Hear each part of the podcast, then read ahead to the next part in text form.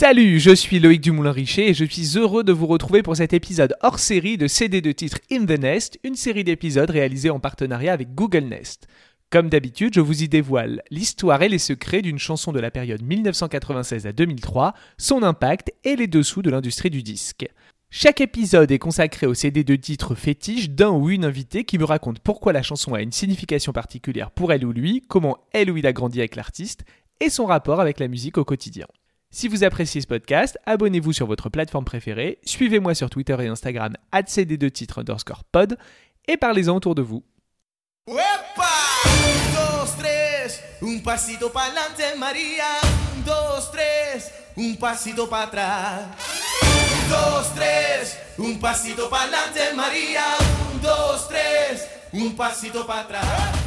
Si vous avez envie de soleil et de chaleur, il existe plusieurs solutions. Prendre un billet d'avion pour une destination lointaine, attendre patiemment l'été en position fétale sous la couette, ou moins onéreux et moins déprimant, faire appel au roi de la pop latine. Pour des raisons évidentes de ligne éditoriale, j'ai opté pour la dernière proposition et j'ai saisi la suggestion de mon invité Mathieu qu'on retrouve sur Instagram sous le pseudo at pardonmyfrench75. Ensemble, on a remis notre plus beau costume satiné direction le Balariki avec le CD de titre de Un, Dos, Tres Maria de Ricky Martin.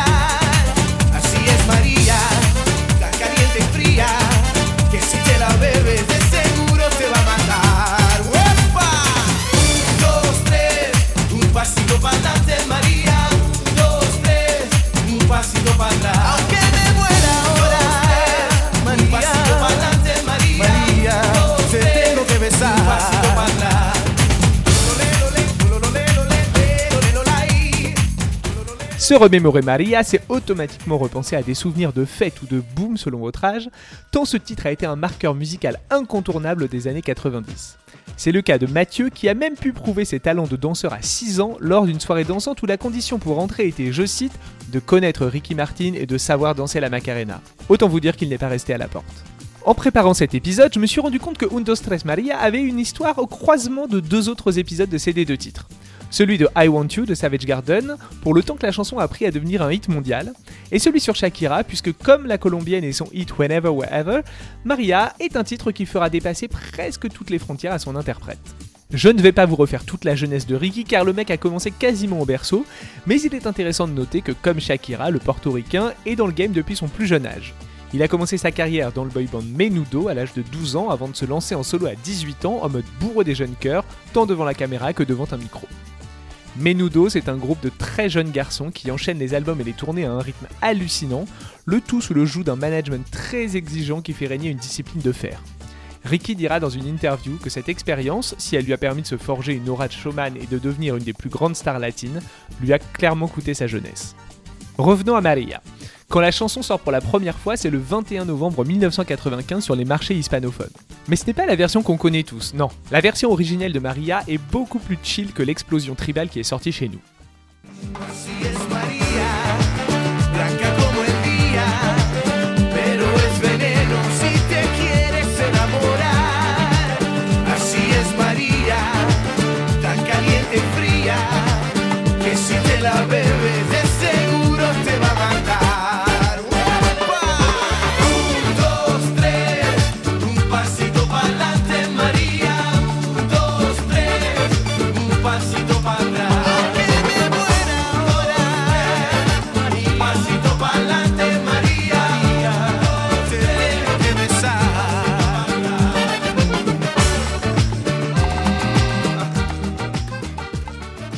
En fait, l'histoire de cette femme vénéneuse qui en fait voir de toutes les couleurs à ce pauvre Ricky n'est même pas le premier single de son troisième album, A Medio Vivir. C'est le plus safe Te extraño te olvido te amo qui est choisi pour lancer le disque. En effet, son label Columbia est frileux de le voir s'éloigner des ballades qui ont fait son succès jusque-là et se montre réticent à sortir en single Maria, qui fusionne des sons latins plus festifs. Finalement, ils font confiance à l'instinct de leur chanteur et le titre est le deuxième extrait de l'album. Il fait bien le job sur le continent sud-américain, mais c'est un remix qui va le propulser en tête des charts partout ailleurs. Un remix et une stratégie par pays qui, sur le long terme, va permettre à la chanson d'atteindre tout son potentiel commercial sur l'ensemble des territoires. Cette réinvention, le Pablo Flores Mix, c'est comme si l'original avait pris une bonne injection de produits dopants. Le beat est fortement accéléré, les cuivres sont survitaminés en mode samba, le gentil accordéon de la version originale a été remisé et les hooks sont ajoutés pour bien vous rentrer dans le crâne. Les hooks, ce sont ces petites phrases faciles à retenir qui font la signature de la chanson. D'ailleurs, vous ne trouvez pas que les de Maria rappellent les de Shakira cette chanson, c'est ce qu'on appelle un rouleau compresseur et dans sa nouvelle forme, elle va tout écraser. Cette version présente une vraie particularité. Elle dure 4 minutes 38 et le premier couplet ne commence qu'à 1 minute 10, ce qui est très inhabituel pour ce genre de chansons qui généralement vont droit au but et ne dépassent pas les 3 minutes 30. Spoiler alert, ça ne gênera en rien son succès. À l'été 1996, Maria sort aux États-Unis dans une version Spanglish, contraction de Spanish et English. En effet, il ne faut pas trop bousculer les Américains, alors on leur sert un mélange avec les couplets en anglais pour les rassurer. Le refrain reste lui en espagnol.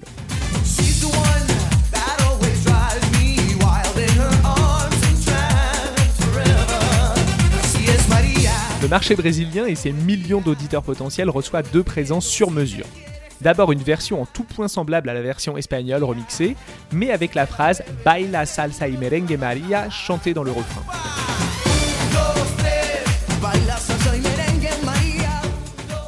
En face B de leur single, Ricky leur a enregistré toute la chanson en portugais. Quel homme.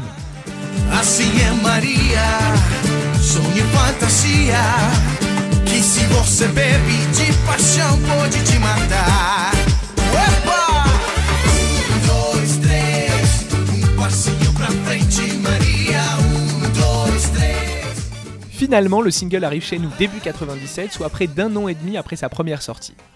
Il intègre le classement hebdomadaire des ventes le 8 mars en 17ème position et de là gravit les marches pour venir se loger à la première place. Il y passe 9 semaines en tout, 20 sur le podium et s'écoule à près d'un million et demi d'exemplaires. La France a droit à un CD de titre local avec le remix en première piste, qu'on considère comme la vraie version puisque c'est celle qui est jouée en radio, qui accompagne le clip et que Ricky chante sur les plateaux télé, et la version originale de 1995 en deuxième piste.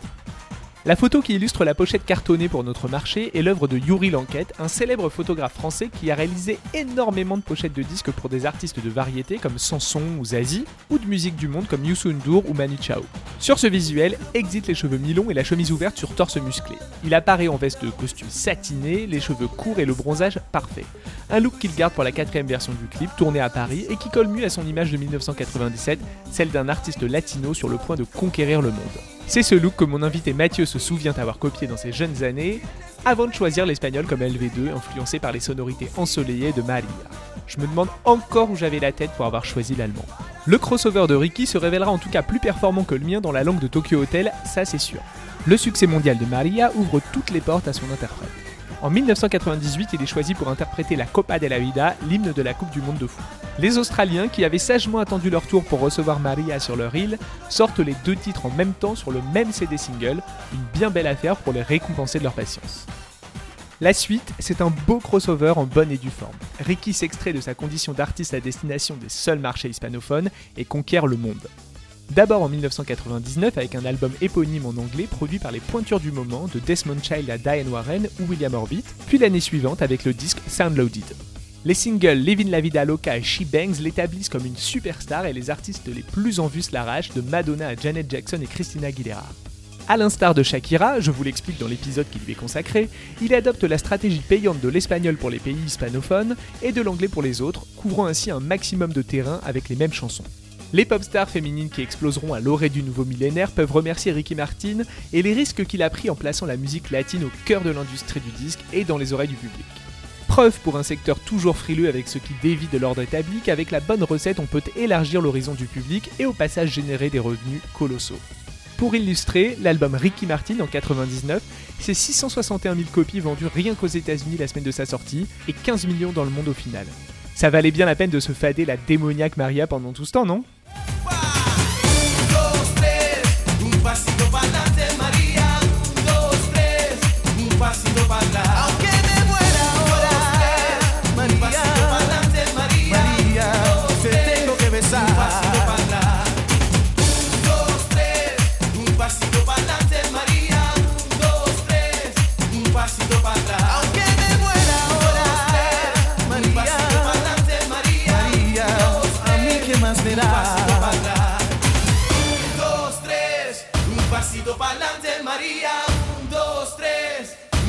Pasito para atrás.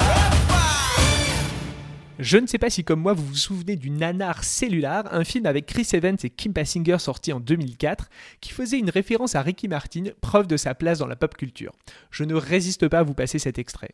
Okay, go up to the main building. His classroom will be on, on the left. Okay.